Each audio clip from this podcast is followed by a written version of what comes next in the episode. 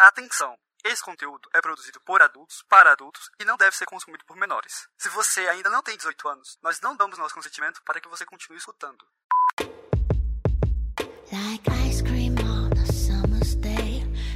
Oi, aqui é a Lênia Oada, mulher cis demissexual Domi, e você tá escutando um episódio especial.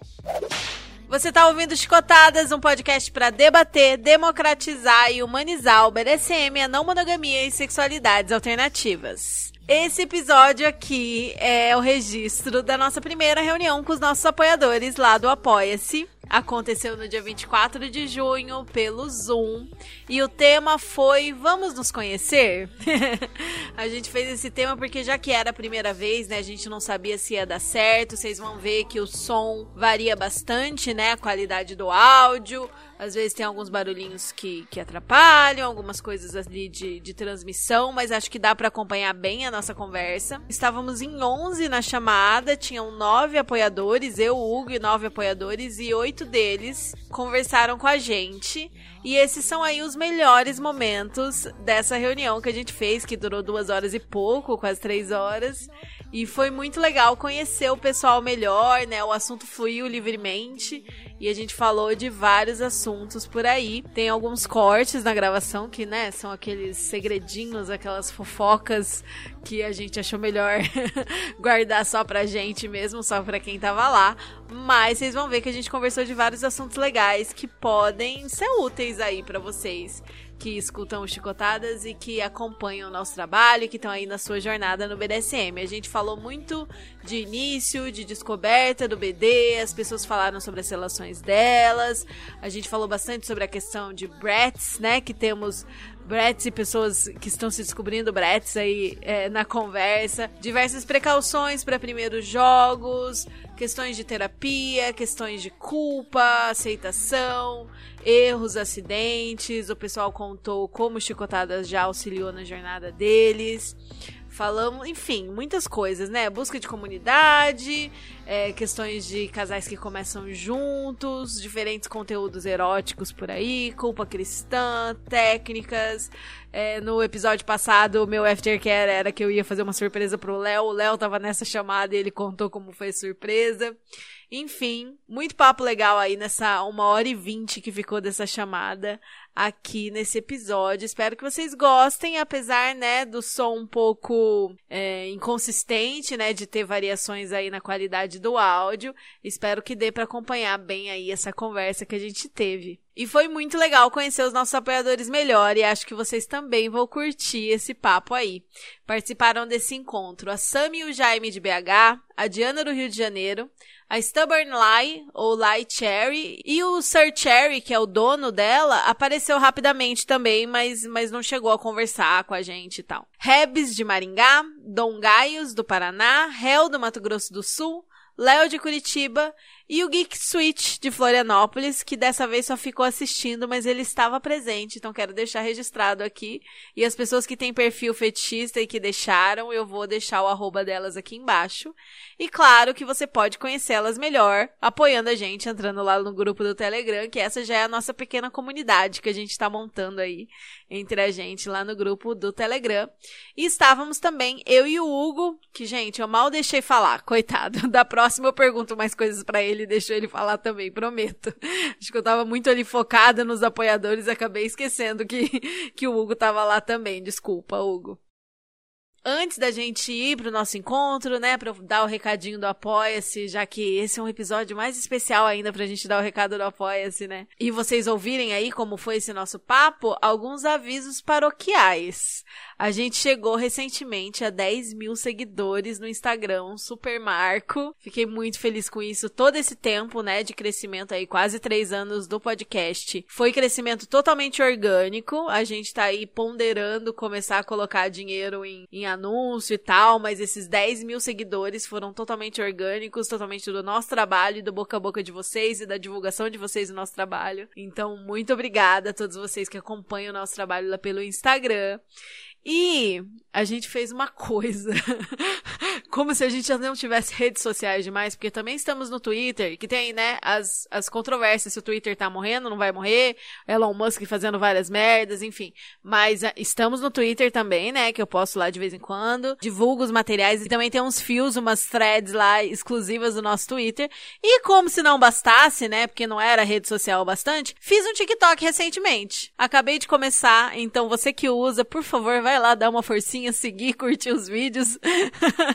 porque estamos com, sei lá, 40 seguidores, sabe? Tá assim no início, no início. E vai ter videozinhos exclusivos lá, que aí eu vou tentar fazer umas coisinhas mais improvisadas, além de levar as coisas do Reels, do Instagram pro TikTok. Vamos ver se, se vai dar certo. E você que entende de TikTok, dê suas melhores dicas pra gente que a gente aceita. Todos os links de todas as redes estão no nosso Linktree, que sempre tá linkado na descrição dos episódios. Quem puder engajar, quem puder, né, curtir as coisas, compartilhar, etc. A gente agradece, né, que em qualquer rede social o engajamento de vocês faz a diferença.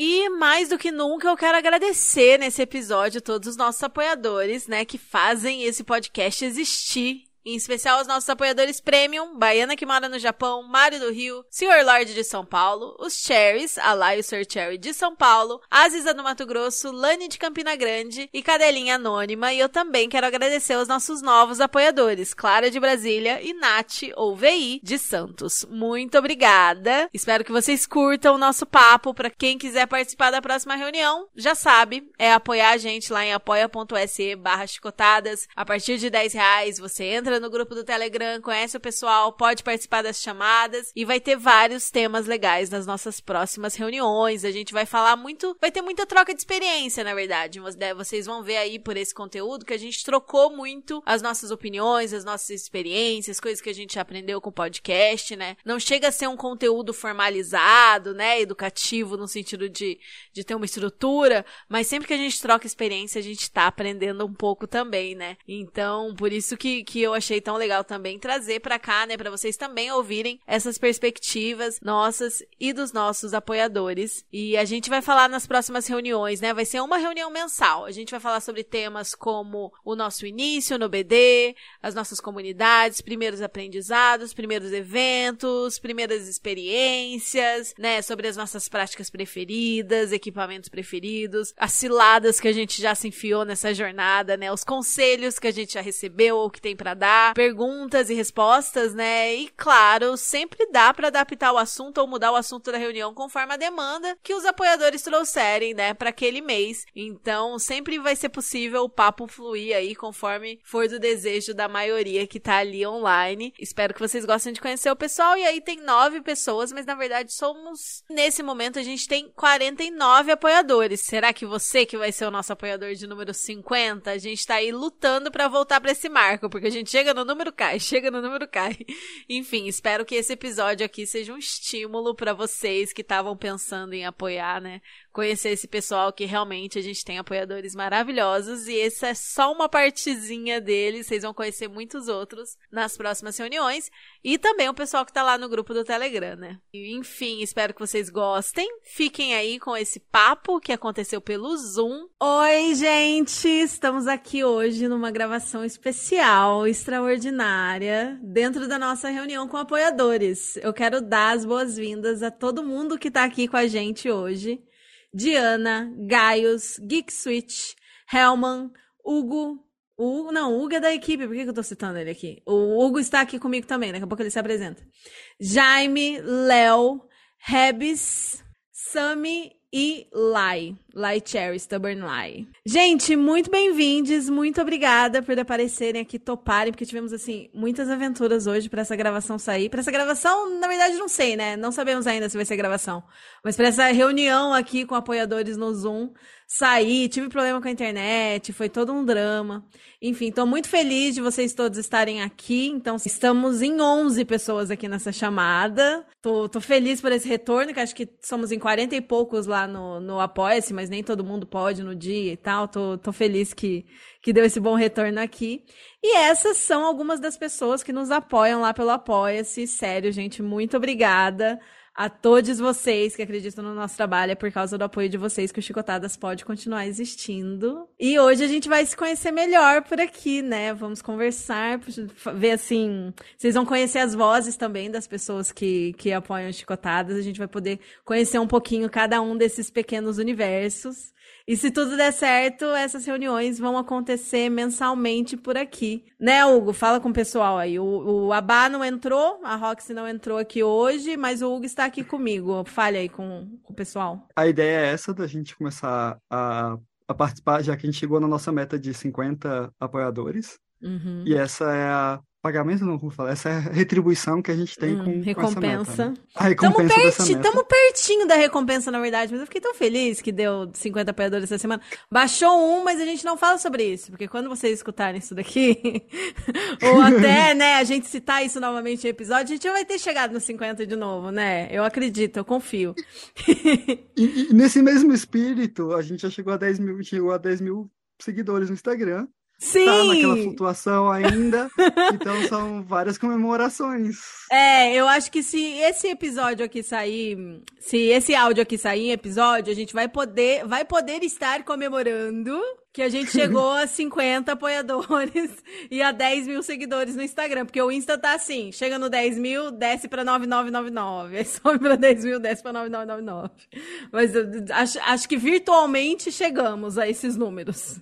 E o tema do nosso encontro hoje é Vamos nos conhecer. Então vai ser assim, para a gente falar um pouco, né? Cada um falar um pouco de si, a gente se conhecer melhor, entender que coisas trouxeram vocês até aqui hoje e como que vocês conheceram chicotadas e como que é a relação de vocês com o nosso universo aí do BDSM, da monogamia, fetiches, etc. E a gente vai aí conversando com todo mundo que tá aqui, conforme, né? Vamos ver aí quem que vai querer começar falando.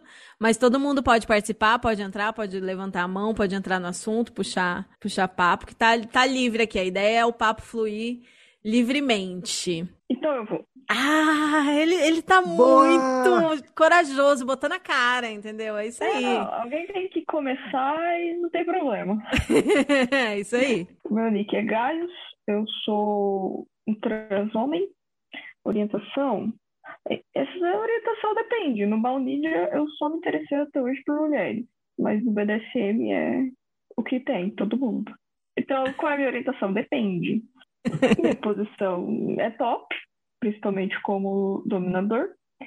E hoje a minha palavra de segurança é indisposto, porém animado. Ah, isso é bom, isso é bom. Quem mais fazer a nossa, nossa apresentaçãozinha de começo de episódio? Eu posso ir, vai. eu sou a Lai, mulher cis, demi, e minha palavra de segurança é: o dono sabe muito bem fazer tecnologia, mas eu não me dou muito bem com esses negócios, não. Mas conseguir colocar o ela dela, pelo menos no meu nome, isso já é sucesso para mim. é, eu falar que eu sou slave e, e Brett, assim, mas só um pouquinho, assim, não muito. Quase De vez nada. em quando. É, mas a gente tem uma TP, então na TP eu sou bem subzinha, assim. Todos os Bratts falam isso, né? Vocês já repararam? ah, não, mas tem uma provocaçãozinha ou outra, mas no final acaba virando né, uma subzinha colocada no lugar. Eu acho que é, é sempre assim. Meu nome é Sami, sou mulher cis hétero. Minha posição no BD é bottom. E a minha palavra de segurança hoje é: estou procrastinando para terminar meu TCC. Hoje. Hoje? Hoje. Eita! Meu Deus, coragem, coragem. Essa queria estar tá aqui mesmo, né?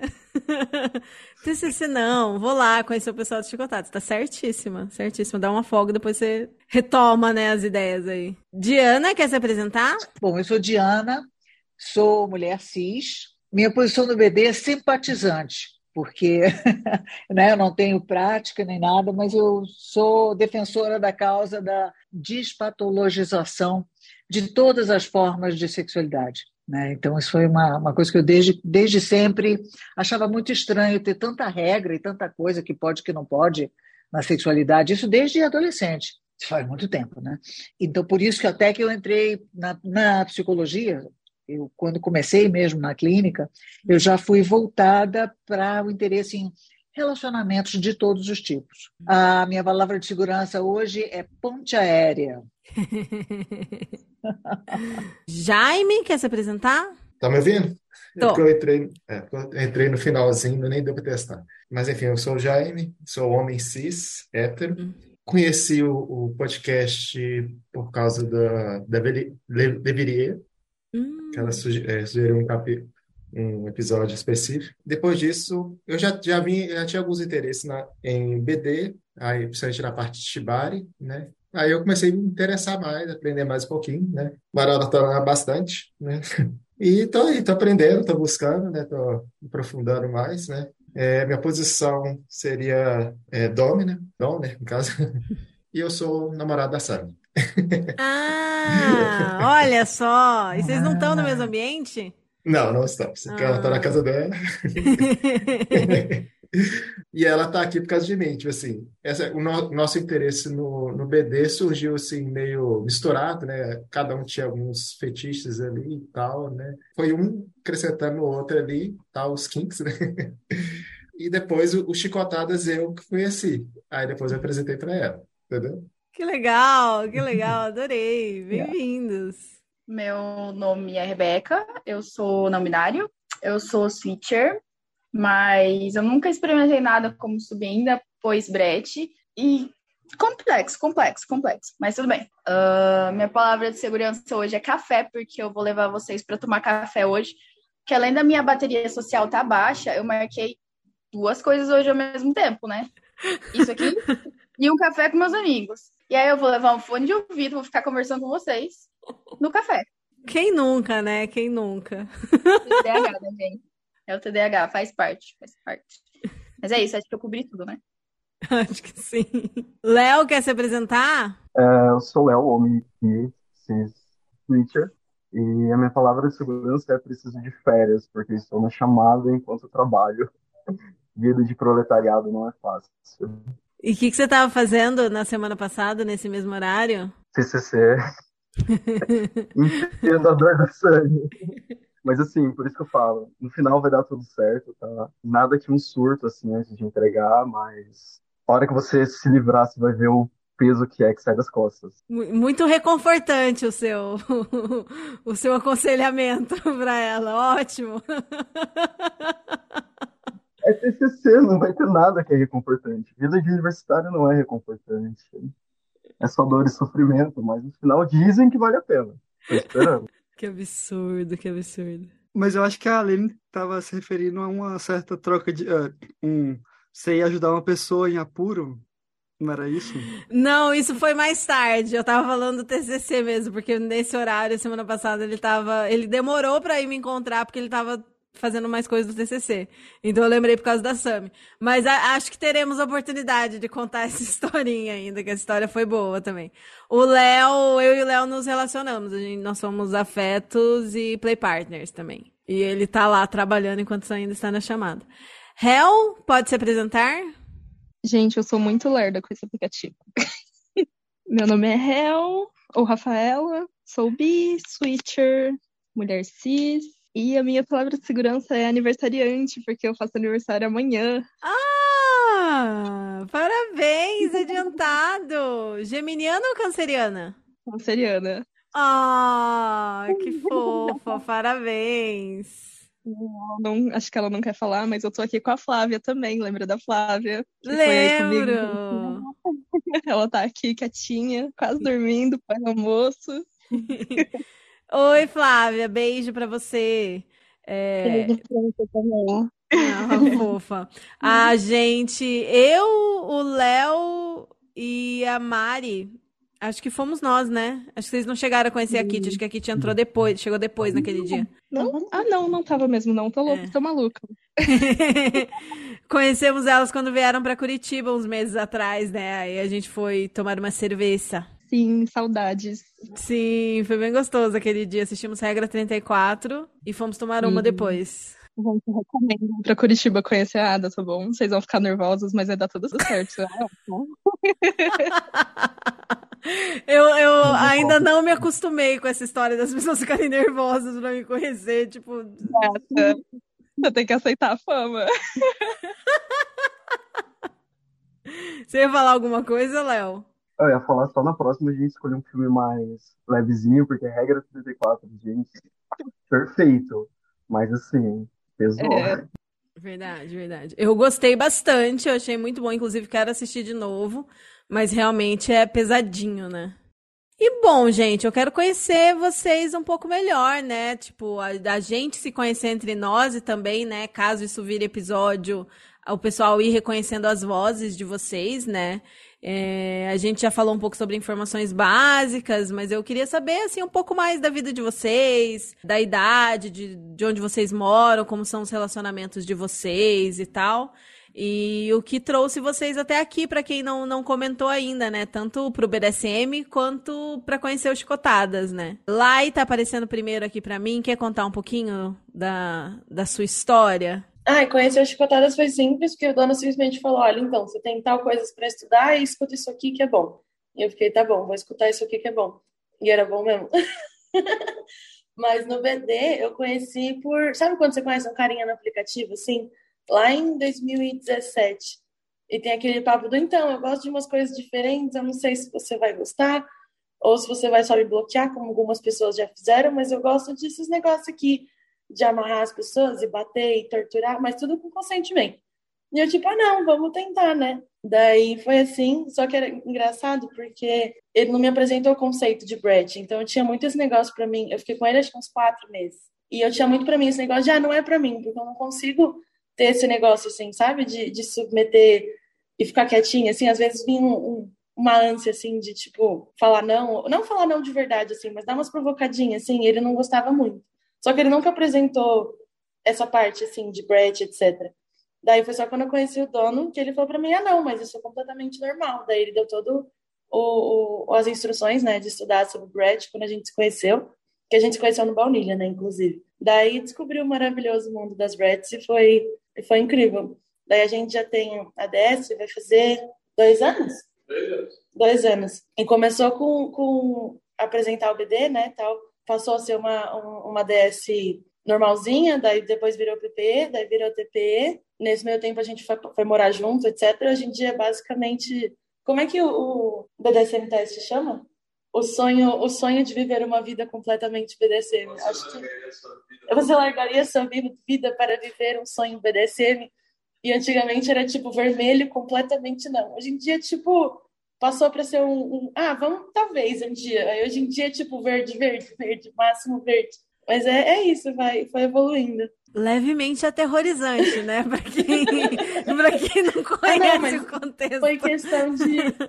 de... Ah, é que é engraçado porque a gente é casado hoje em dia, né? A gente passou a morar uhum. junto, não no papel, mas basicamente, assim, morar junto com minha mãe já é, já é marido. Já. E o, as coisas se misturam muito, assim, né? Não dá para falar, tipo, ah, não, das três às cinco da tarde a gente está completamente BDSM, daí das sete às nove da noite a gente está completamente baunilha. É muito misturado, assim, né? Uhum. Vai e volta ao, o tempo todo, assim. Daí hoje em dia eu sou, eu sou dona de casa, né? Não trabalho mais, ele tem responsabilidade da parte financeira, não trabalho monetariamente falando, assim. Mas ser dona de casa é muito complicado, é muito trabalho. Para quem, não, pra quem não, nunca experimentou só viver disso, trabalha muito também. Daí tem responsabilidade de fazer almoço e jantar, né, etc. Cuidar dos bichos, manutenção da casa, etc. A gente tem uma playroom, então manter a playroom organizada faz parte da tarefa ultimamente reformar ela, então a gente está deixando ela mais instagramável, por assim dizer, mais, mais bonitinha, né? Uhum. Daí essa é a vida, basicamente. Estar disponível o tempo todo. 24-7 não quer dizer estar em sessão o tempo todo, mas sim disponível, né? Daí uhum. fica a mercê lá. Minha única responsabilidade é falar não, às vezes. Eu acho que é isso, não sei se tem mais coisa.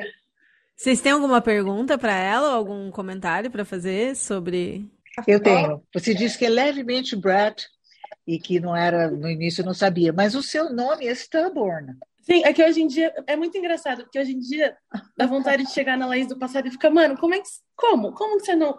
Como você não tinha o mínimo de dúvida, assim, de que não era para você, beleza, mas eu tinha muitos negócios de tipo, me deram XYZ para estudar, Daí eu estudava aquilo uhum. e eu ficava tipo, ah, informação suficiente. Eu não dava, sabe, surfada na internet, uhum. assim, pesquisando as informações. E não ter sido erro do menino que eu tava me relacionando na época, eu acho. Era mais meu, assim, sabe, de não procurar ah, tá, informação. Tá. Mas o, o, hoje em dia faz parte da essência, assim. Não tem nem como falar sobre BD sem falar sobre eu ser Brett, assim, uma coisa muito...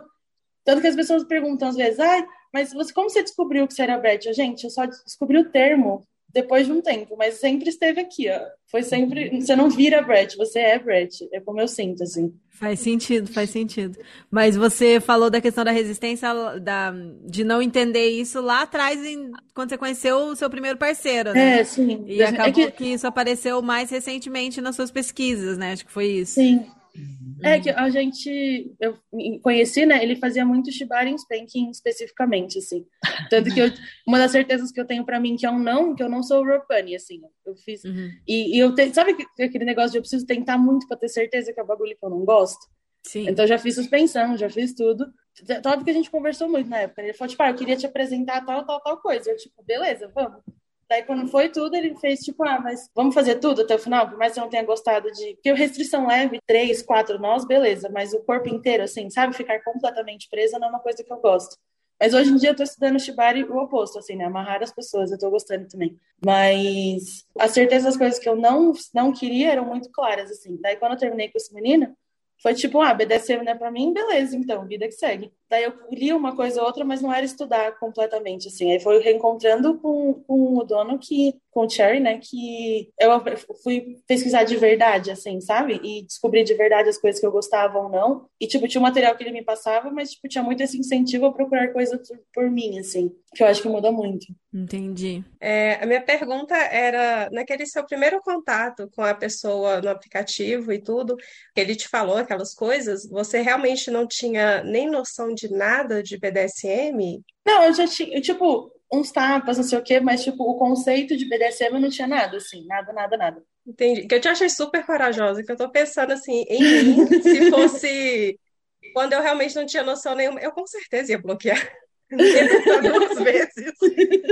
E é meio assustador para alguém que nunca teve contato ou coisa assim. É, não, eu era meio imprudente na época, assumo. De tipo, eu tinha um grupo com as minhas amigas no WhatsApp que era tipo qualquer coisa eu estou nesse lugar, que era só para mandar, tipo, localização atual, assim, sabe? De, no WhatsApp.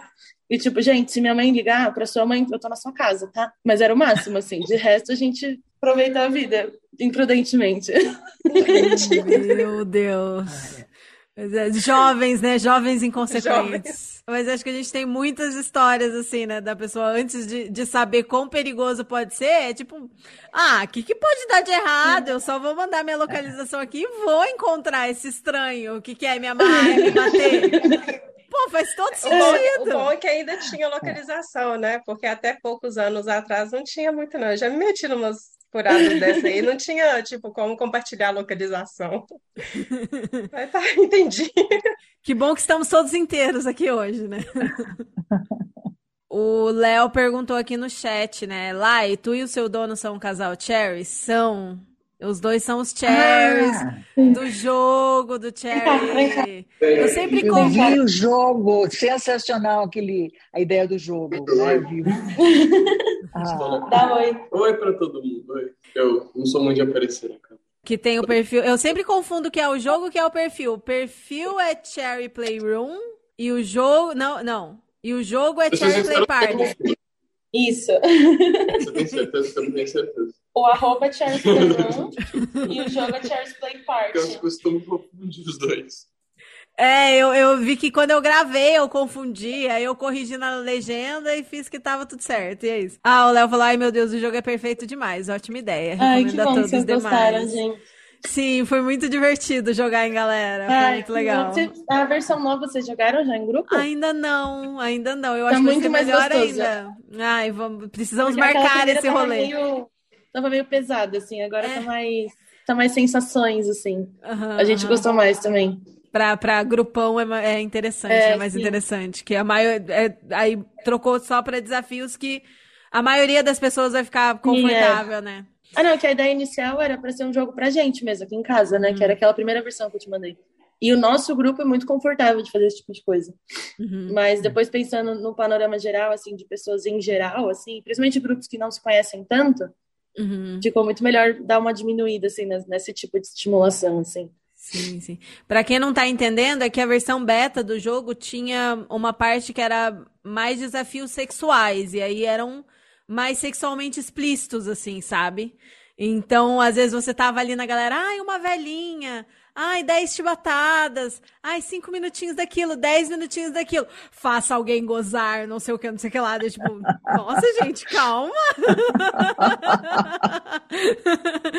Estamos aqui esquentando o clima tão de boa, de repente, assim, tipo, traga três dildos, enfim, no, todos os buracos. Meu Deus. Depois, depois você deixa o link lá para a gente comprar o, deixa, esse deixa. baralho agora, nessa versão mais nova. Eu quero comprar. Hum, vale a pena, vale a pena. Apresente-se para o pessoal, Diana. É engraçado, quando eu, há muito tempo atrás, muito antes de eu ter ouvido falar na sigla BDSM, eu notava que eu achava interessante umas coisas mais assim, digamos, que hoje chamaria de kink.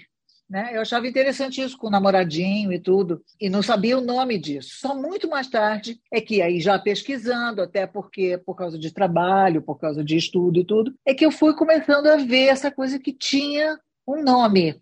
Primeiro não tinha nada em português, né? Tinha só em inglês. Eu me lembro de um site muito antigo chamado BDSM Café. Foi a primeira vez que eu encontrei. Isso foi muito tempo atrás.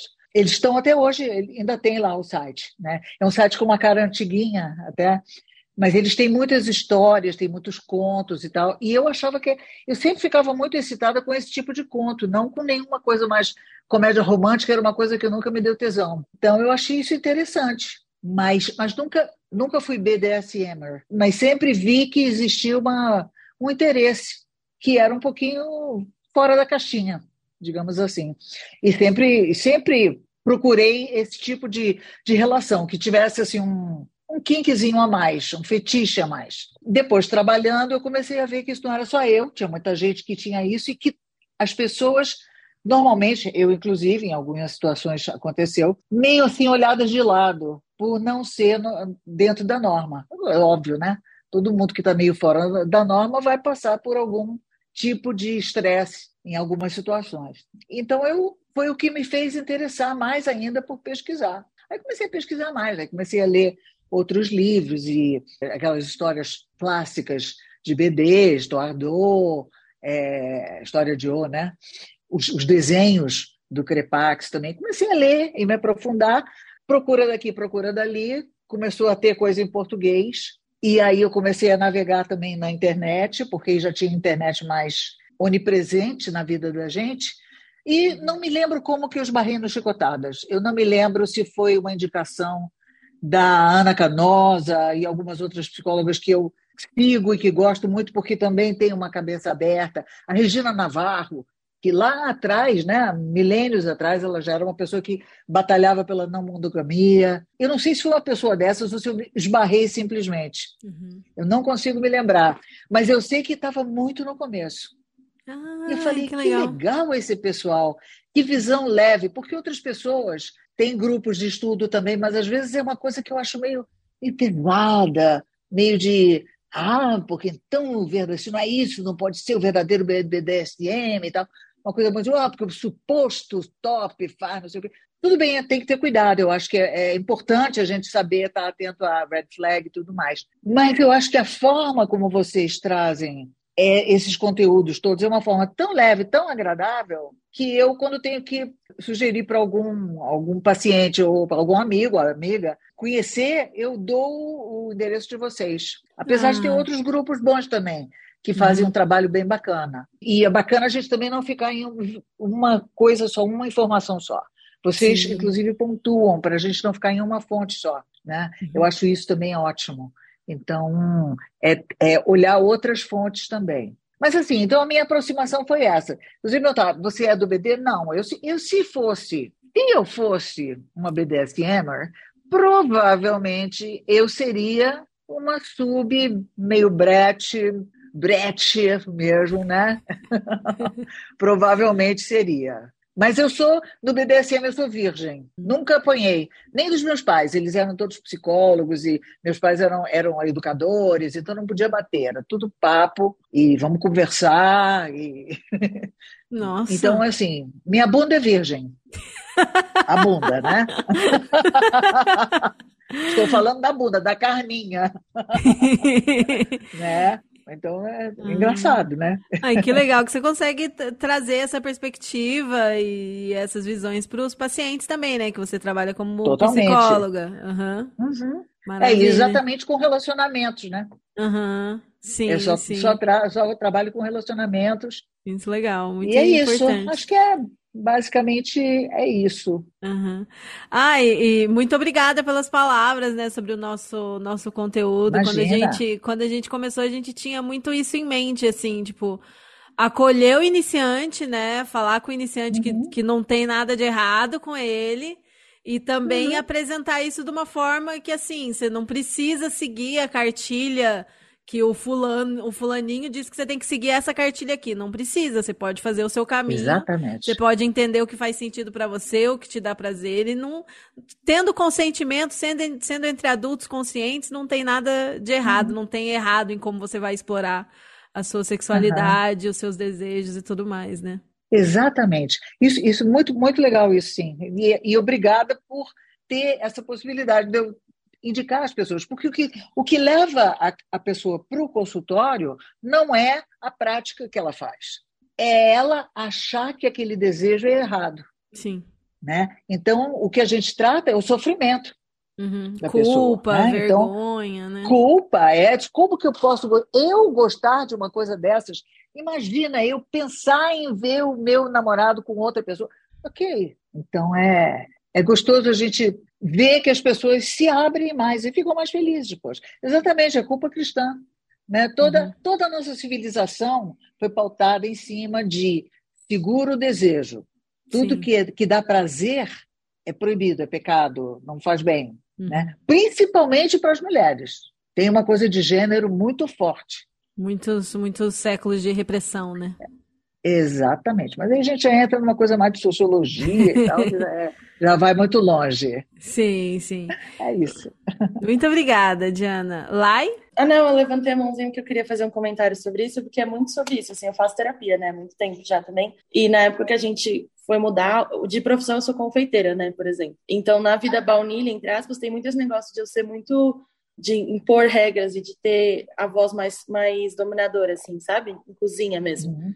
E ter essa aceitação de, tipo, sublimar e, e, e, fazer o oposto e gostar do oposto foi muito terapêutico, assim, sabe? Uhum. E principalmente na decisão que a gente tomou de parar de trabalhar e ter essa vida de dona de casa, assim, sabe? É um processo muito, muito longo, assim, de, de aceitação e que terapia ajuda muito. Não é nem sobre o, o gostar de apanhar e etc., praticar, etc., mas muito isso que você falou, né? De, de, da aceitação em si mesmo, assim. Hoje em dia eu sou muito feliz uhum. com a situação que a gente tem de de eu não, não, não participar financeiramente, sabe, na, na nossa relação. Uhum. E o que tá tudo bem, às vezes, ser dona de casa, assim. E é uma realidade que te deixa feliz hoje em dia, não né, algo que, que é um processo para chegar nessa decisão e tal, mas que você chegou, vocês chegaram à conclusão que faz sentido para vocês, né? Sim, e foi muito, foi muito terapêutico exatamente essa parte, assim. E ser até melhor pro, pro, pro entendimento de que você não precisa estar no controle de tudo o tempo todo, assim, sabe? E que às uhum. vezes abrir mão do controle é muito terapêutico, assim, completamente. E o dono sublima de outro jeito, né? Tem, ele tem é, é, diretor de empresa, tipo de coisa. E, e para ele, ele sublima pro lado completamente oposto, assim, de tipo, o BD é uma situação utópica que ele tem 100% do controle, isso para ele é terapêutico, por exemplo. Então, uhum. cada um tem o seu jeito de, de praticar e e tornar o BDSM uma coisa terapêutica para você. E uhum. cada um tem o seu processo, assim, e é muito auto, autoconhecimento também, sabe? Total, total. Sami? Tudo bem? É só um comentário também do que a Diana falou, que eu acho muito pertinente essa questão de vocês trazerem informações de forma bem leve para gente.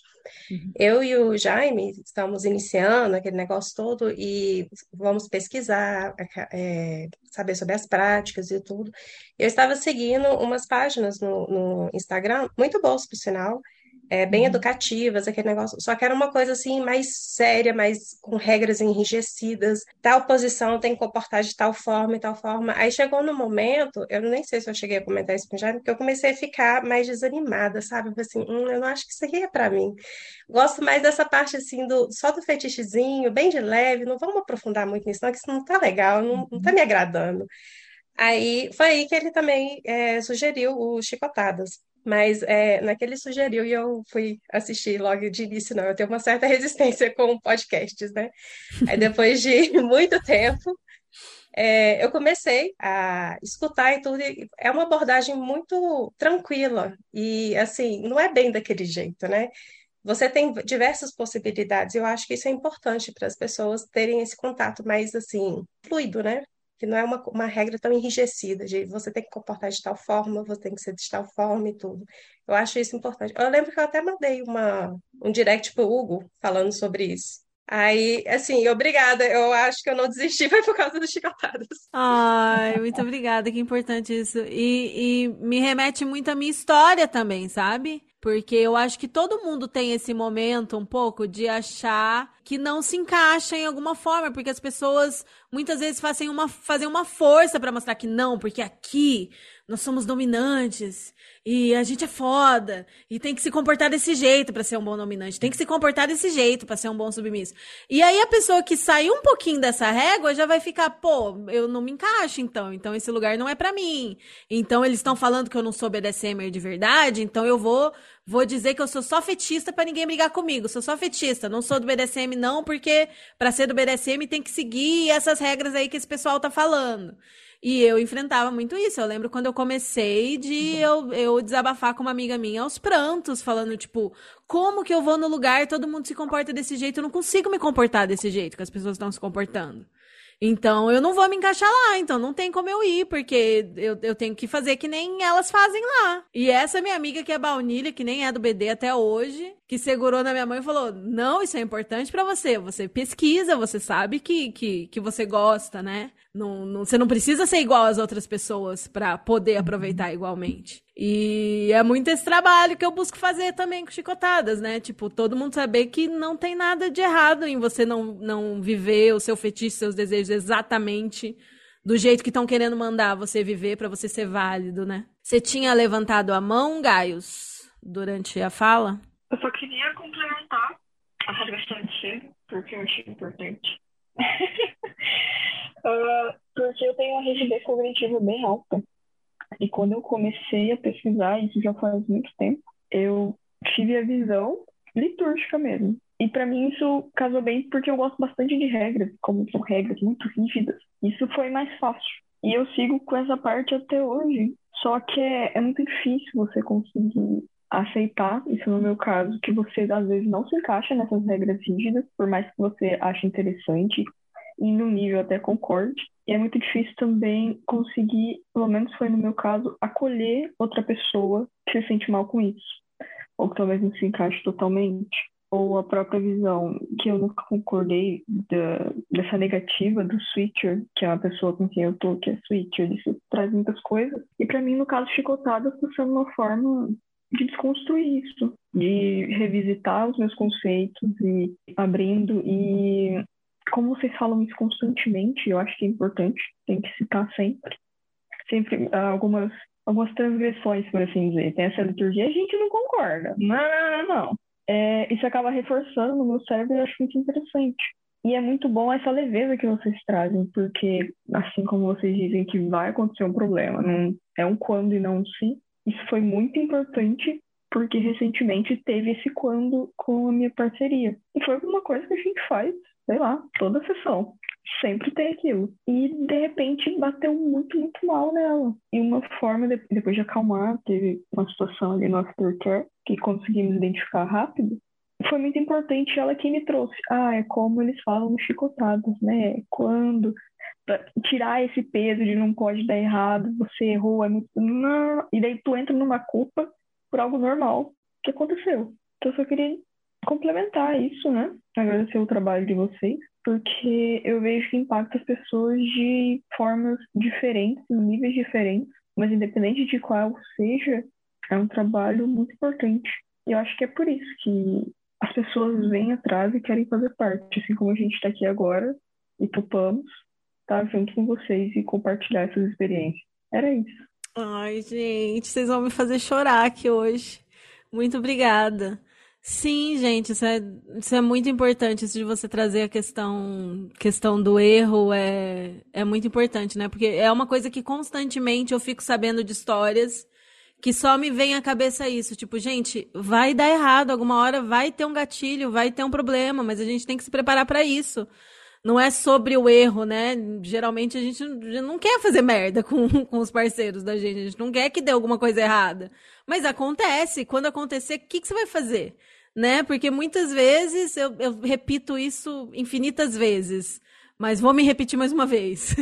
Não é o erro, né? É como você age depois, né? Como que você vai fazer esse acolhimento, como que você vai se comunicar, como que você vai parar e entender, tá, o que, que a gente pode fazer diferente da próxima vez, né?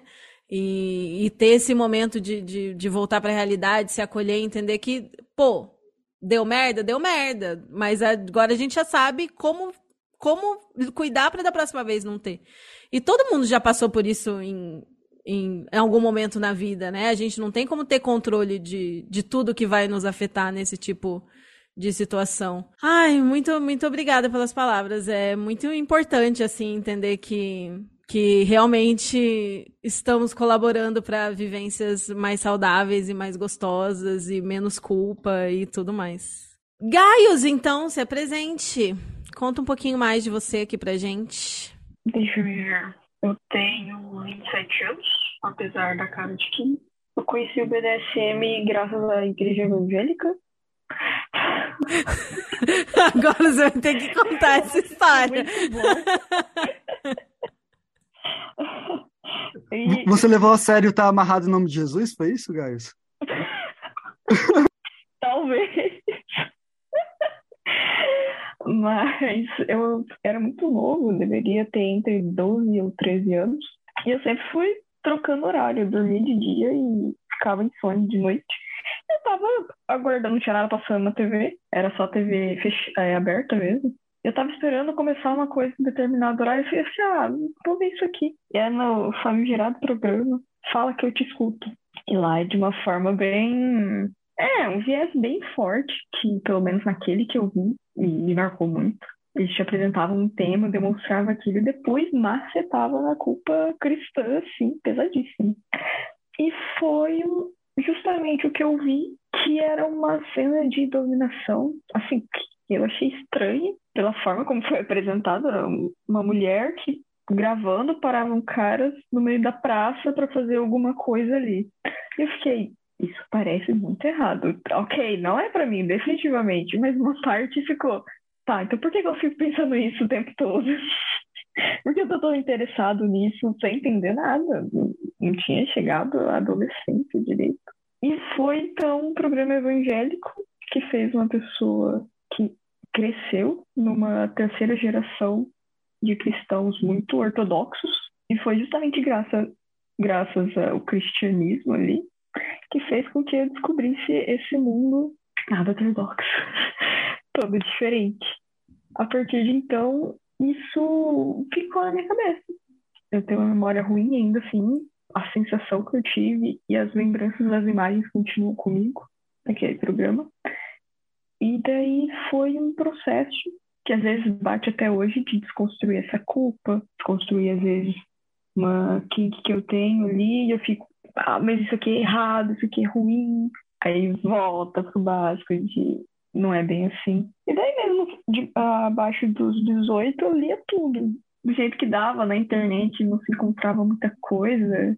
E eram aqueles sites assim, bem blogspot, difíceis de, de ler na época, tipo 10, 15 anos. Mas sempre foi interesse, pessoa uma coisa ali, pessoa uma coisa aqui, aí foi indo, começou e meio que a, pra, estudava, mas não, não tinha nada, nem ninguém, era bem lá, vamos ver. Uhum. E depois fui, acabou que com 17 eu iniciei a prática. Só que sempre com, com pessoas fixas, porque eu também me identifico como demissexual, demora um tempo para me interessar, um bom tempo às vezes. Então acabava que ficava dentro dos namoros.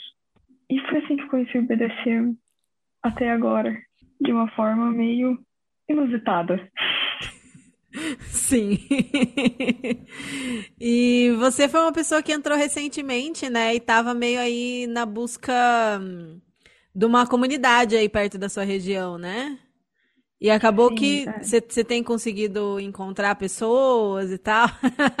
Reb está reagindo é, aqui. Tá... Sim, Contem essa história. Ah, eu tava em hiperfoco. E eu queria muito, não sou de chamar pessoas para conversar, nada. Uhum. Mas eu fiquei, tá, né? Chegou a hora, eu estou sentindo necessidade de ter uma comunidade. Uhum. E eu tô com uma parceira que acabou de entrar no BDCM, entrou comigo. A gente precisa de uma comunidade, porque ela acaba dependendo muito.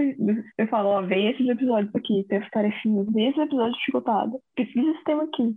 Uhum. Procura por si.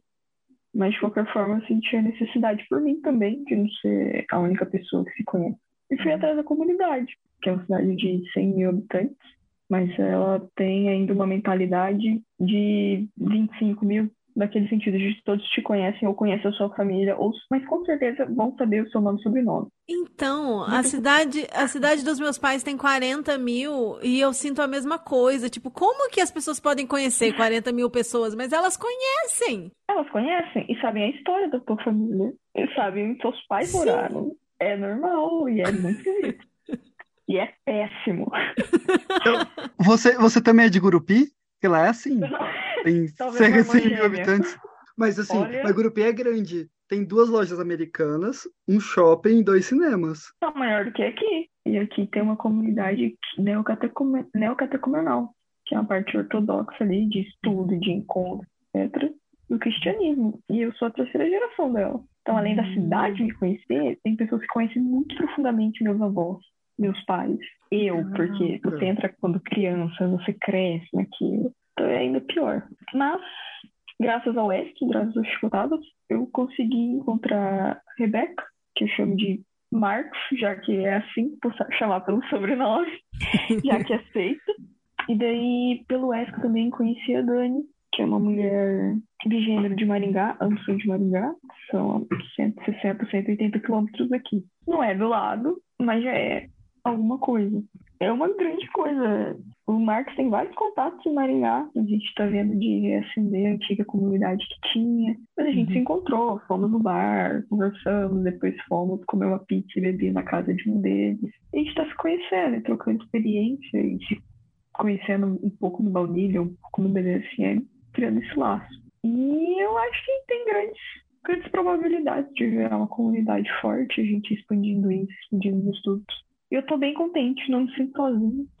Hum. Porque normalmente eu não me importo, mas eu tava, estava me pegando de me sentir tão isolado assim na comunidade. E é isso. Deu certo. Temos aquela foto de bêbados que andando no grupo. Todo esquisito, mas deu certo. É, o, o Hugo falou aqui no chat. Minha tia é do. Eu não sei como falar isso. Neocatecumenato. Meu Deus. E eu fui do Opus Dei, então eu entendo quanto pesado é isso. É... é Minha família é toda católica, mas não era assim, dessas, dessas comunidades mais restritas, assim, que são, tipo, fervorosas. Só para as pessoas terem ideia do neocatecumenato, eu não sei como eram os grupos da sua família, Graus, mas eu lembro da minha tia reunir Cara, eu não lembro se quatro vezes por semana, mas assim, no mínimo três Sim. vezes por semana ela se reunia com a, com a comunidade dela, tipo assim. E aí falar da vida e estudo. E ela chega no nível que ela faz uhum. as laudas, que são orações Nossa, de horas, assim. É, uhum. a, a, assim, às cinco da manhã, não sei que horas, tem vários dias. Então, é, tipo, é, é, bem pesadinho, assim, é bem. E tem muito essa questão do grupo, né? Que o grupo só evolui junto. Então você forma meio que uma célulazinha ela vai trabalhando junto. Sim, tem vários níveis, por assim dizer, que se chamam de escrutínios, que às vezes são pequenas provas que você tem que fazer. É, é bem.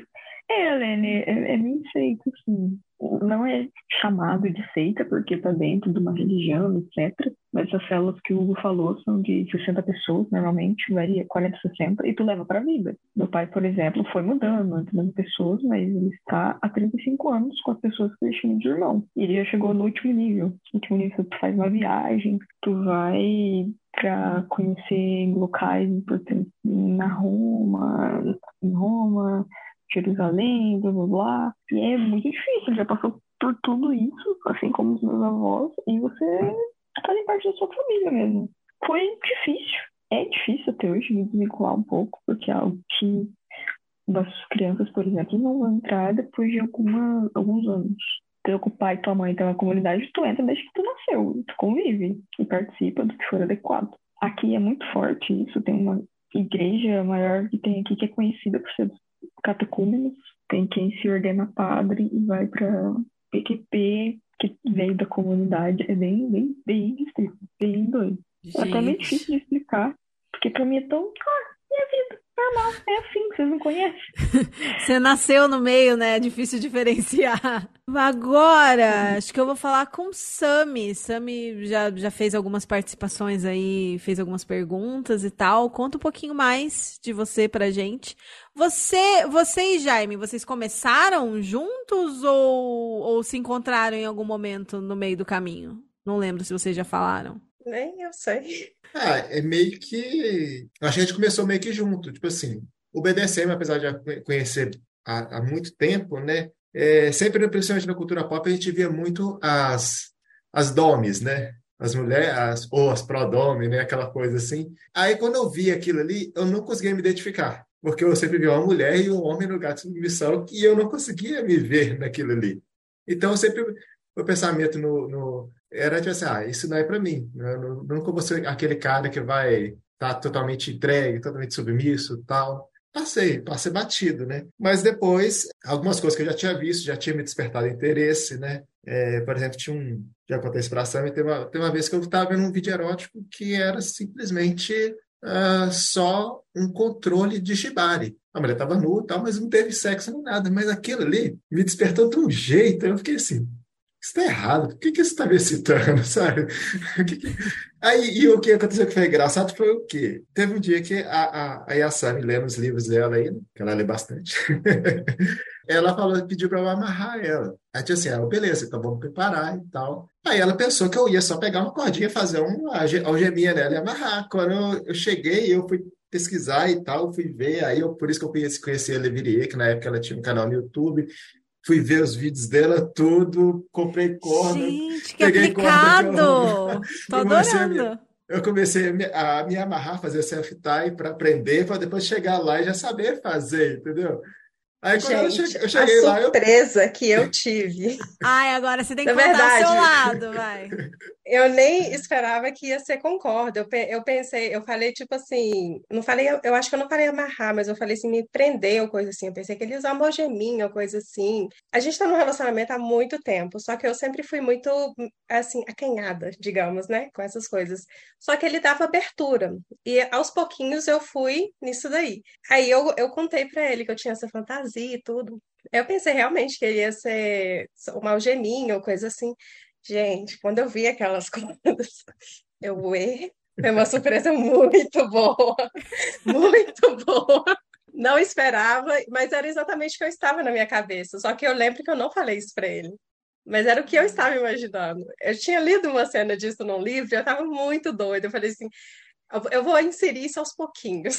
E foi, foi desse jeito. E ele, ele atendeu e superou as expectativas, então. Foi, foi. Me descobriu uma Girl Bunny. Gente, que legal. Contem mais, contem mais. É que eu acho que o Jaime, ele teve uma abordagem disso mais pela, por vídeos pornôs, né? E eu nunca me dei muito certo com um vídeo pornô. Não gostava, não, não sei, não foi feito para mulher, né, no geral. Às vezes hoje melhorou aquela coisa toda. Só que eu gostava muito de ler no finalzinho assim da minha adolescência, indo para idade adulta, eu comecei uns livros que tinham. Eles não eram necessariamente eróticos, mas já tinha sexo explícito. Dito isso, eu, eu falo que quando eu comecei a ler 50 Tons de Cinza, eu tinha muita vergonha e eu pulava cenas de sexo. Eu tinha muita vergonha. Você pulava as cenas de sexo dos 50 tons de cinza. De vergonha. De meu vergonha. Deus, meu Deus. Quem é, te viu, quem aí... te vem. pois é. Só que aí eu fui lendo outros livros de, de fantasia, coisa assim, e tinha sexo explícito e beleza. Aí, só que eles não eram muito voltados para essa parte de BDSM. Ao longo, assim, dos anos, a gente vai amadurecendo, vai despertando outros desejos sexuais, aquele negócio, eu comecei a... O meu pornô virou livros, na verdade. Aí eu comecei a ler livros mais picante, às vezes que nem tinha uma história lá tão grandes coisas, mas era a mais a parte sexual e começou a questões de BDSM, aquele negócio. E a abordagem que tem em livros, principalmente escrito por mulheres, é muito diferente de vídeos pornô. Então, assim, às vezes eu vi um vídeo que tinha alguma cena assim de shibari ou de spanking e eu tô assim, ah, ah, isso não vai fazer isso jamais comigo, ah, ah. Aí, lendo uma cena parecida, por exemplo, no livro, romantiza, né, aquela coisa toda, mas é mais palatável, porque você também está vendo o ponto de vista é, por exemplo, do bottom ali também, né? Que está gostando, que às vezes no vídeo mostra que não está gostando, às vezes está, mas tem aquele, aquele aspecto que não está gostando e assusta. Aí foi através disso. Aí aos pouquinhos eu fui falando assim pro Jaime, assim, hum, e se a gente tentar isso? E se a gente tentar aquilo? E não sei o quê. Aí veio a questão do Shivari, que foi uma surpresa muito boa. Sobre esse nosso da, que a senhora falou, acho que até para homem mesmo, pelo menos até para mim, apesar de tanto que nunca foi o que eu consumi assim, vai ver um pornô, eu nunca fui de ir para a aba de BDSM, porque realmente é muito, é de um jeito muito degradante. E, eu, e apesar de ser, eu, eu, me identificar como dom, eu não, degradação não é comigo. Eu não, não, não gosto do, da degradação. Eu gosto do controle. Eu, sou, eu, eu, me vejo muito como mais como dominador mesmo, né? Eu gosto do controle, de estar ali, né? Mas a degradação, nossa, eu acho que eu, isso seria um, é um bloqueio meu, quando degradar não é para mim, entendeu? Então, acho que o, o, pornô ele é tudo de uma vez. Ele junta tudo, acho que ele quer fazer aquele mix, tem que mostrar tudo, e junta tudo e faz de qualquer jeito, né? E, e é um jeito que eu acho que, sei lá, além de ver, é, é, ser, atender muito a, o público masculino, e até por causa disso, porque, vamos supor, eu, eu gosto de dominar, mas eu sempre me identifiquei com, eu gosto de dominar, mas eu gosto de sentir que eu, enquanto eu domino, eu provoco prazer. E no vídeo pornô, você, é, de BDSM, você não identifica o prazer ali. Então, para que, tipo assim, eu não quero fazer isso? Porque se, se não vai estar tá dando prazer, vai estar tá dando prazer só para mim como, como sádico? Não, entendeu? Eu quero dar prazer. Tipo assim, me incomoda demais. É uma das coisas que eu, eu, eu fico muito incomodado quando eu não consigo, consigo fazer minha parceira ter prazer. Nossa, isso é, é, é se eu terminar uma noite ruim, é isso. Tipo assim, a minha, minha namorada não gozou, nossa, eu, eu vou mal, então eu gozei, ela não gozou, porque tá errado, entendeu? Isso me incomoda demais, entendeu? Porque até por, até por experiências anteriores, sabe? Tipo assim, depois do, do, primeiro namoro que eu tive, e que eu era ruim de serviço, eu, eu, eu, confesso, eu, aquilo me incomodou e aquilo eu, eu levei na vida e falei assim, eu nunca mais posso ser esse tipo de cara. É, a gente vai aprendendo, tipo assim, não, não posso ser só eu ter prazer pode terminar só assim. Então, a minha ânsia de controle está no controle também de, de conseguir fazer o parceiro ter prazer. Mas se não consigo, então isso me incomoda demais. Só uma observação. Eu acho que o pornô ele faz o contrário da Sami. Ele pula o que não é sexual genital. Então, no, o pornô ele é instantâneo. Né? Você fala, bom dia, e pronto, começa já uma penetração, né? uma coisa forçada. Isso não constrói o erotismo. Eu acho que é isso que é ruim no, no, no pornô. Hoje em dia tem sido feitos pornôs cada vez melhores e tal, né? Tem, tem diversas produtoras com várias abordagens diferentes e muitas pessoas que fazem independentemente também, né? Mas eu passei muito por isso que o, o Jaime descreveu. E, e no meu caso, hoje eu gosto de humilhação e degradação.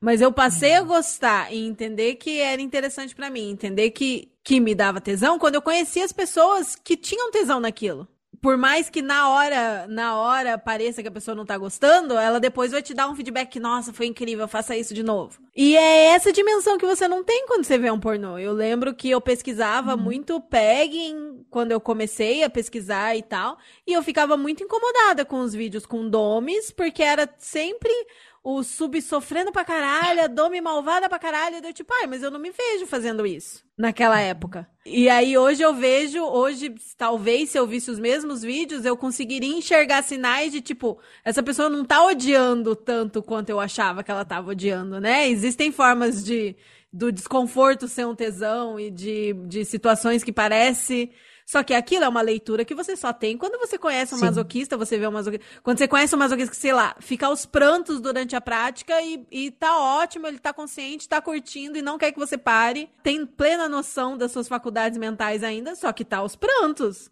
A pessoa que uhum. olha de fora, pô, pô, por que, que você tá batendo na pessoa que continua chorando? Sabe? É, é muitas coisas. E isso da literatura é muito legal, porque descreve a pessoa por dentro, o que, que ela tá sentindo, né? Porque é isso também. O próprio spanking, se você não entende, não sente ou não conhece alguém que gosta de apanhar, você não entende como, como não é só que a dor vira prazer. É que, porra, tem um monte de terminação nervosa ali, tá numa área favorável, o tesão é diretamente sexual também, né? Mas para quem vê de fora, muitas uhum. vezes é, é difícil. Eu amei que esse assunto já temos várias mãos erguidas. O primeiro foi o Hugo. Diga, Hugo. É, então, tem essa questão que eu acho que junta com o ponto que a própria, acho que o Sami estava comentando. Quando você coloca no Google alguma prática, igual a Aline comentou, você vai ver a prática, principalmente dos conteúdos do, do pornô mainstream, das coisas mainstream, sempre vai ser muito extremo, né? Então sempre vai ser muito sujo, assustador. Ah, não, foi a Lai que comentou, né, que ela é, conversou com um cara que era... É, das pesquisas. Que era nos sites de, de uhum. encontro, tipo, mano, Sempre que eu falo para alguém sobre Shibari, eu falo, não coloca no Google, por favor. Se você quiser ver sobre, eu te mando informação para você não se assustar, porque se você botar no Google, a chance da pessoa sair correndo é muito grande. Sim. É, não, não correndo para cima, mas correndo de, né? mas eu acho que agora, justamente, essa questão da produção autoral, você consegue ver mais conteúdo que, que é mais gente como a gente, né? Desde práticas mais leves, tipo uma sessão de spunk que só deixa vermelhinho e tá bom, não precisa sair sangue, não precisa ter ninguém gritando. É, então acho que eu venho me encontrando muito com isso também, de tentar me abastecer mais dessas fontes mais autorais por isso também. Que você pega mais coisas mais factíveis. Sim, sim. Sabe? Na verdade, era respondendo o que você tinha colocado aqui no chat, que eu não tinha visto na hora. Você perguntou o tipo de vergonha, né? Ou culpa quando eu falei que eu não eu pulava as partes da as cenas de sexo de 50 tons. Eu não sei dizer direito. Eu não vim de uma família muito religiosa não, só que a sociedade no geral ela é bem cristã, né? Tem aquela questão assim de as formas que você pode a mulher pode se comportar no quarto, aquela coisa toda. E eu tenho uma família assim conservadora, não é tão religiosa, mas é conservadora. Eu lembro que quando eu comecei a fazer polidense, nossa, isso foi um auê na minha família, e falando assim, nossa, você vai começar a tirar sua roupa? Você vai. Isso não é de Deus, que não sei o quê, foi falando. Só que eu sou um pouco assim, meio agressiva às vezes.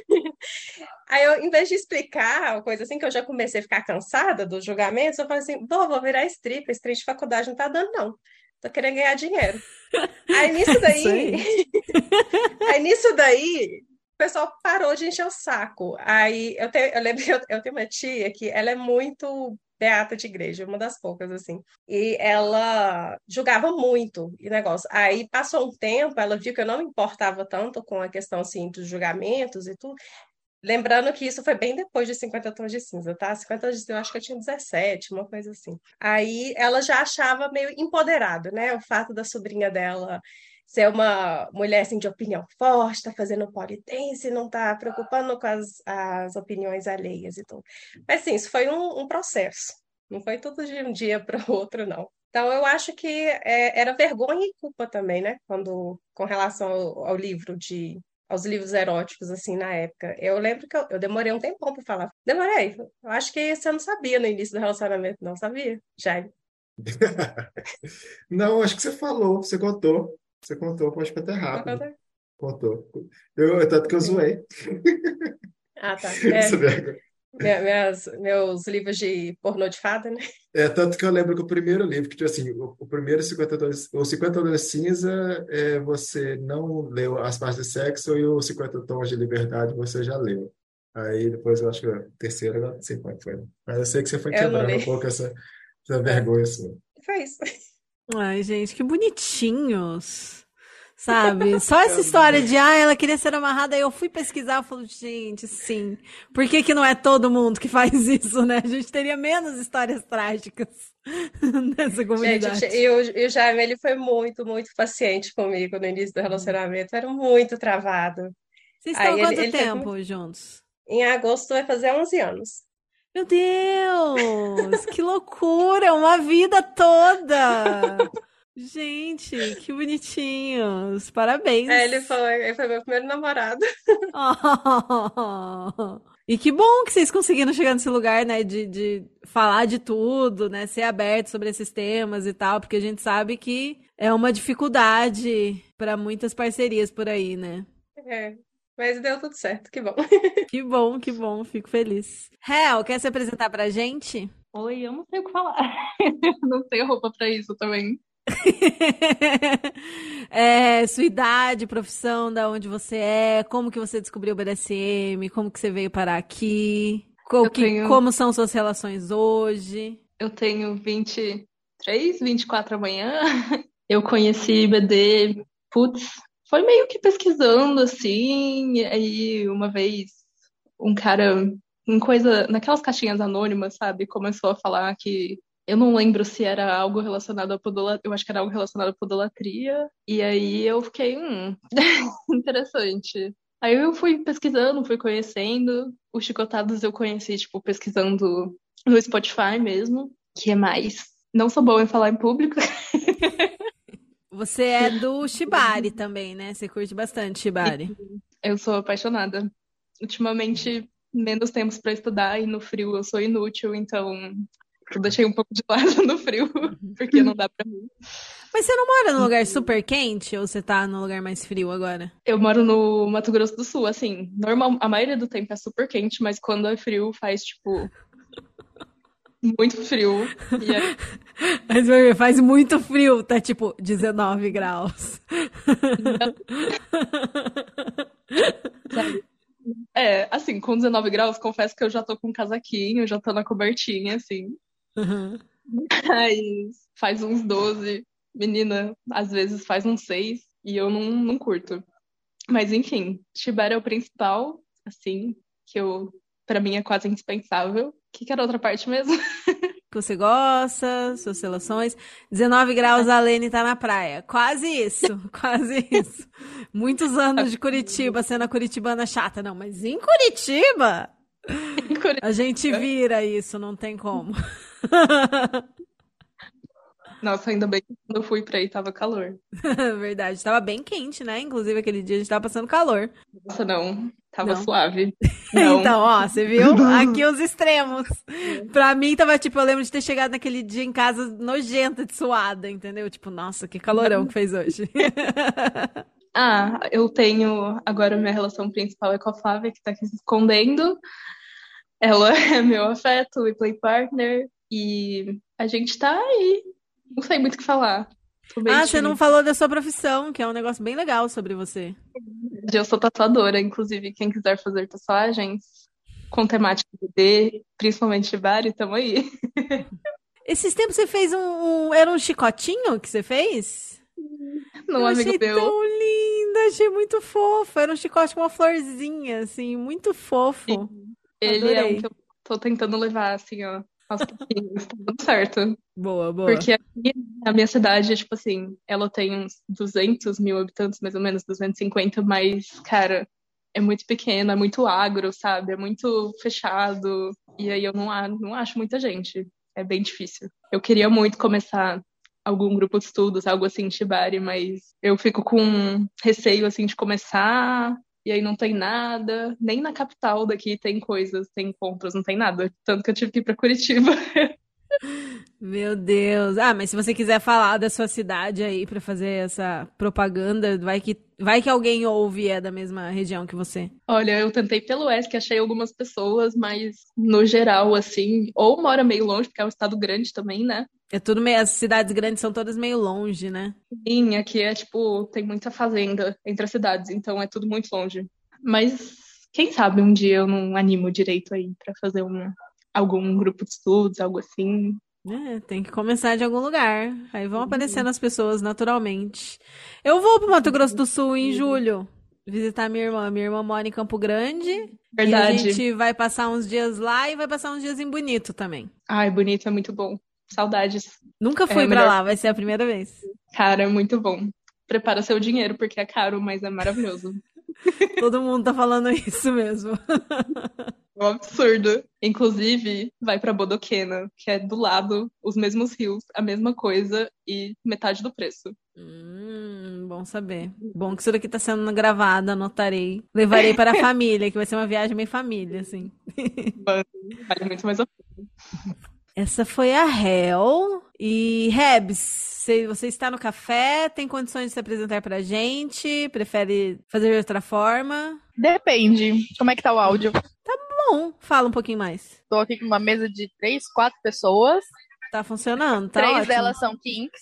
Olha só. Uma delas não tem a mínima ideia. Então, se eu falar qualquer putaria, eles vão morrer de rir. E tudo certo, porque eles são amigos mais íntimos, né? Então, tá tudo bem o áudio? Dá pra falar? Tá sim, pode Tá? falar. Uhum. Ok. Meu nome é Rebeca, né? Como falei. Eu sou pão. Eu sou não mono. Eu me descobri que há um ano e meio, dois anos. Foi depois de eu terminar um relacionamento monogâmico de seis anos. Que me trouxe muitas felicidades, mas muitos sofrimentos também. Mas muito sofrimento sexual, dessa parte sexual mesmo. Foi bem chato. Assim, teve momentos que a gente passou meses, meses, meses sem se relacionar.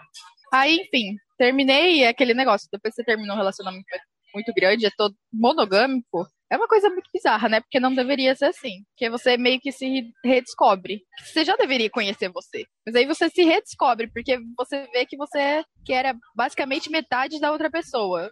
Não é pra ser assim. É uma coisa muito bizarra. Nossa, E sim. aí, e aí, com o tempo, eu fui descobrindo, acabei. Eu não lembro como eu descobri o Chapotadas, mas eu tava jogando LOL com uma amiga falando sobre isso, e aí ela me indicou uma pessoa aqui de Maringá, e eu conheci as pessoas, aí eu conheci o Chapotadas, eu conheci o Shibari, e aí, tipo, o mundo fez assim, pá!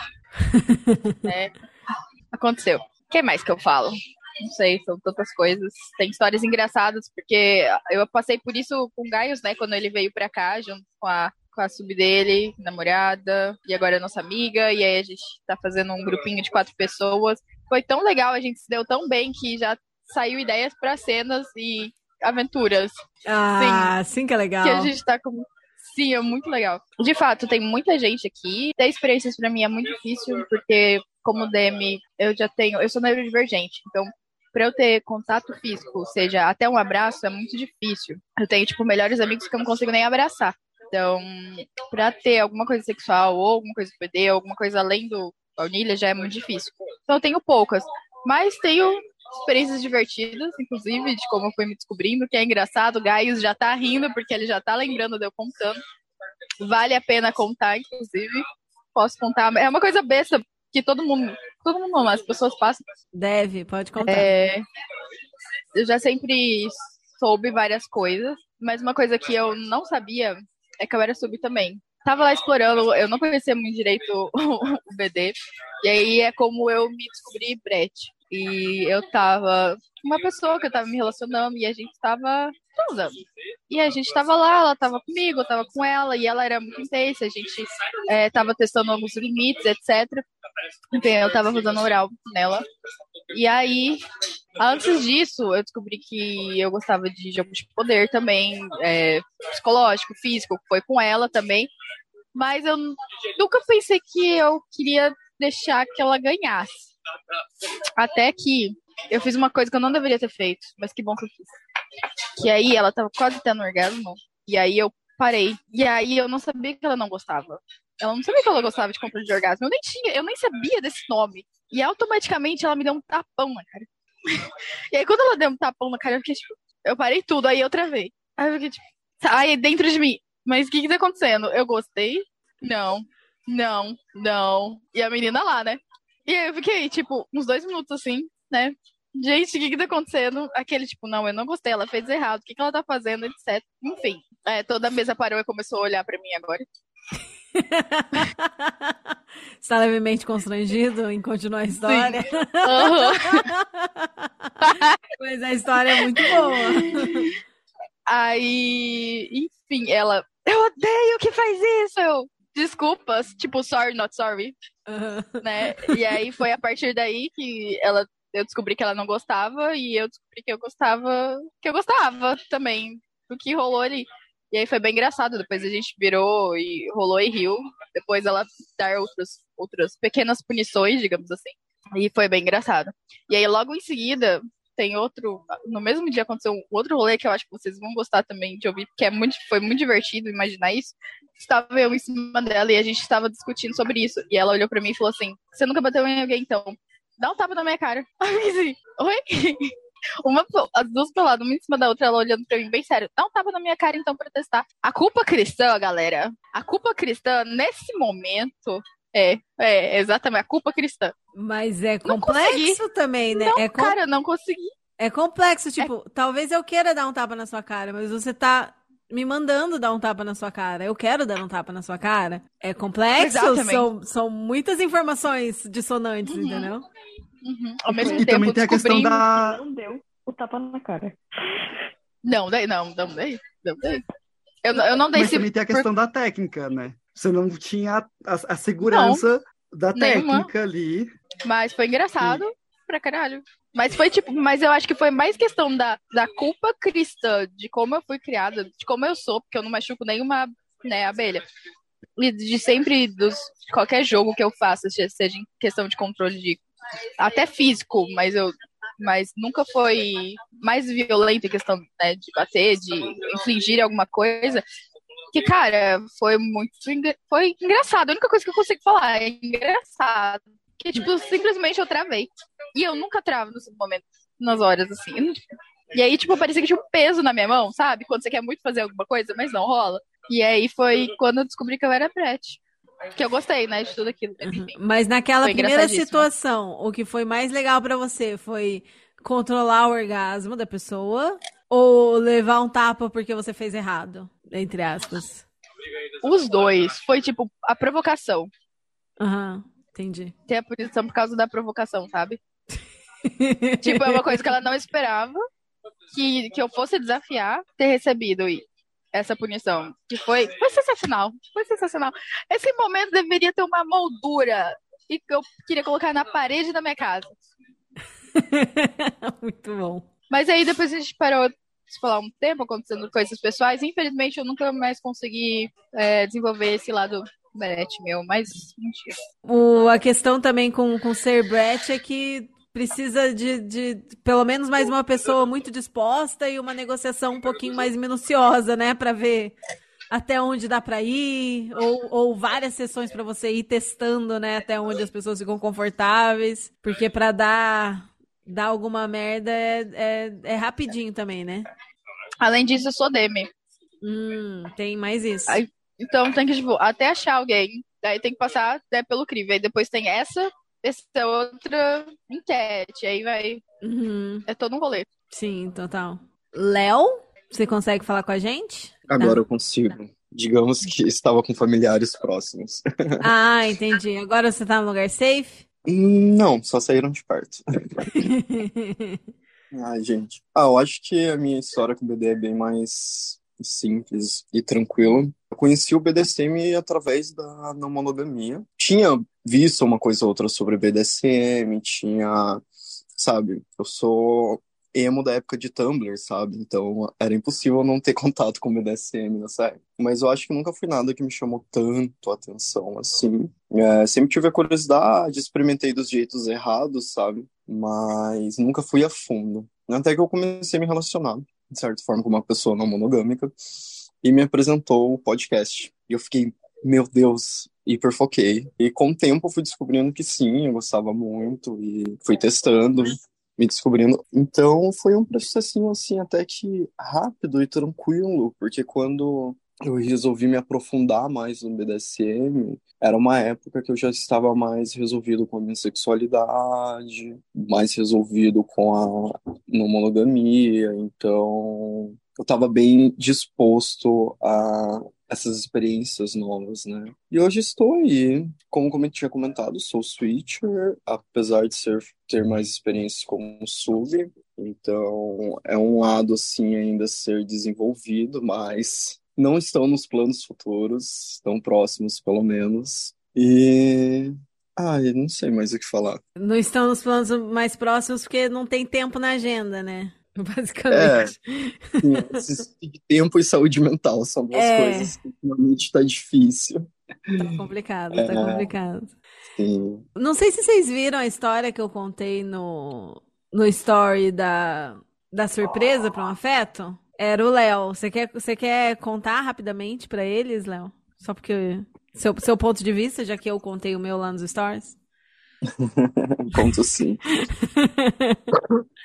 Foi uma surpresa, assim, bem, bem surpresa. É, como comentei semana passada, eu tive alguns problemas pessoais, eu tava numa semanas bem complicadinha e semana de entrega de TCC, semana de prova, tipo, tava um caos. Aí eu passei o dia inteiro, assim, focado, fazendo meu TCC, ajustando umas coisas do trabalho. Aí eu tinha marcado com a Ada da gente pegar um cinema no fim da noite. Aí a hora que deu o horário do cinema, fazia, faltava umas meia hora, assim, pra gente ir pro cinema. O meu outro afeto, ela me ligou e falou, olha, estou aqui em X lugar, digamos que assim, 27 quilômetros da minha casa, uma hora de carro, quase. Ela, olha, estou aqui e estragou os meus dois pneus do carro, vou precisar de um socorro. E ela tem o mesmo carro que o meu. Aí eu falei, putz, né, não tem como falar não, né, porque é um pedido de socorro. Eu geralmente eu sempre prezo ali, dou essa atençãozinha. Mas simplesmente, putz, até achar um outro carro com step que funcionasse. Falei, não, vamos. Aí eu avisei a Ada, a gente foi. A hora que chegou desse outro lado da cidade, eu tentei entrar por um caminho que não dava, que é uma faculdade que tem aqui em Curitiba, onde é, é bem grande, assim, né? Tentei entrar, tentei entrar por outro lado, não consegui, e no fim a gente teve que entrar pela entrada principal. E quando eu fui entrar pela entrada principal, eu vi que tinha muito carro. Aí, a hora que a gente estava entrando, a Lene até comentou de. Ah, eu acho que tá tendo algum, alguma festa de formatura, algum evento. Eu falei, ah, deve ser mesmo alguma formatura. E a hora que a gente estava quase entrando, eu lembrei que era dia 17 de junho, era o dia do show da Alcione. E assim, é, fato importante, acho que sobre minha personalidade, que apesar de ser curitibano, sou uma pessoa que sou apaixonada por samba. Então, eu tinha visto que ia ter o show há um tempo atrás e eu tava muito triste por não conseguir ir, mas eu tinha aceitado, tudo bem, não vou conseguir ir, espero ir, conseguir ir no show dela antes dela falecer e é isso. Aí quando eu cheguei lá, a gente lá, eu lembrei que era o show da Alcione naquele dia, eu fiquei muito revoltado, que eu fiquei tipo, cara, não acredito que eu tô tendo que vir até aqui socorrer o meu afeto no dia do show da Alcione e eu não vou ver esse show. Nossa, eu fiquei muito revoltado. Aí até a Ada brincou da gente pedir ingresso na porta. Eu falei, cara, se tiver ingresso disponível, não tenho dinheiro, mas vou dar um no cartão. Aí nisso a gente conseguiu entrar no lugar, eu estacionei o carro. Aí meu afeto veio me deu um, um pacote com lanche, eu tava com fome. E eu falei, cara, não, não vou comer agora. A, a, minha missão ali na minha cabeça era, eu tenho que socorrer o pneu furado. Então eu só desci do carro, peguei o meu step, peguei o pneu e fui até o carro desse meu outro afeto. E a hora que eu cheguei no carro dela, eu olhei assim, os pneus cheios. Aí eu fui chutando os pneus e os pneus realmente estavam cheios. Aí eu fiquei, tá, mas peraí, esse é seu carro, é a placa mas cadê o pneu furado? Aí elas falaram que era uma surpresa, que na real é, tinha um ingresso pro show, e elas me levaram no show da Alcione, assim. Gente, eu saí muito desidratado, assim. Chorei do, da hora da, do, da surpresa até o último momento do show. Foi um show magnífico. Por uma semaninha que estava complicado, eu acho que, nossa, foi uma surpresa maravilhosa. Experiências não mono, né? Foi, assim, um dia um dia do amor diferente, assim, para mim, uma comemoração bem, bem boa. Foi essa surpresa, de e... forma resumida. Assim. Sim, e eu e a Ju, tipo, fizemos todos um plano, fomos muito atrizes, entendeu? Foi, foi muito divertido. Ai, sim. É, porque eu tava naquela, né? Marquei um cinema com afeto, daí esse pedido de socorro no meio dessa programação, e eu fiquei tipo, cara, como que eu vou desmarcar? E se a gente se atrasar, classicamente de pessoa ansiosa surtada, eu já tava tipo, meu Deus, vai criar intriga entre os meus afetos, e como vai ficar minhas relações, e no fundo não, só estava sendo enganada. E eu já falei que se eu perder minha inocência, a culpa é delas. Elas vão se odiar, só que elas estão fazendo um complô é... pelas suas costas, meu anjo. E existiu todo um storytelling de uma semana, sabe? Existia uma justificativa para Jo estar nesse lugar, sabe? Nossa, foi. Me pegaram total, total, assim. Isso foi bem gostoso. Vantagens da não monogamia. Você pode rachar o valor do presente e fazer um plano juntos ainda. Pra aumentar a surpresa. Sim. Ai, muito obrigada a todos vocês que toparam estar aqui hoje. Espero que vocês tenham curtido e que a gente repita mês que vem. Foi muito legal conhecer vocês melhor, né? Ter, bater todo esse papo. Temos muitos assuntos aí que podem virar episódios no futuro também. Acho que vou estar tá querendo chamar vocês para gravar com a gente, quem topar. Ah, eu vou pedir para todo mundo falar a rede social aqui ou escrever aqui no chat, que aí a gente se segue. Eu vou botar na descrição se virar episódio mesmo. Acho que vai dar para virar, acho que a qualidade do áudio ficou bom. Aí eu corto as histórias proibidas do meio. Até lá eu ponho uma foto no perfil pra ficar menos psicopata. Sim! Eu mandei seu perfil. Sim, por favor. Lembra quem que eu mandei o perfil? Falei, esse moço a gente conhece, é apoiador, tá? Ele não tem foto e o perfil é vazio. Mas ele parece ser gente boa. Fala com ele sim. É absurdo. Quem aceitaria essa pessoa? Já falei 10 mil vezes pra ele. É, tem que botar foto. Gente, muito, muito, muito obrigada pela participação de todos vocês. Adorei o papo. Espero que vocês tenham curtido também. E que a gente se reencontre em breve. Muito Sim. obrigada por participarem desse teste aqui. Foi realmente bem divertido. Foi super legal. gostoso, super gostoso. Um beijinho. Obrigado. Beijo, Ai, gente. gente, foi muito legal. Até a próxima. Até a próxima. Bye, bye. Tchau, tchau. Foi isso por hoje, pessoal. Espero que vocês tenham gostado do nosso papo. Contem pra gente lá na vitrine ou aqui na pergunta no Spotify, né? O que vocês acharam. A gente, eu acabei não perguntando qual era o aftercare do pessoal na próxima reunião. Eu pergunto. Espero que vocês tenham gostado. E lembrando novamente que pra estar aqui no mês que vem, é só entrar lá em apoia.se barra chicotadas e ver todas as nossas metas e recompensas. E a partir de 10 reais mensais você já apoia a gente e entra no grupo do Telegram, participa das reuniões e tem acesso a várias coisinhas especiais ali para quem é apoiador. Muito obrigada por ouvir até aqui. Siga a gente em todas as redes sociais. Lembrando que a gente começou no TikTok recentemente. Vai lá dar uma forcinha pra gente. E muito obrigada por ouvir a gente até aqui. Um beijo e até a próxima.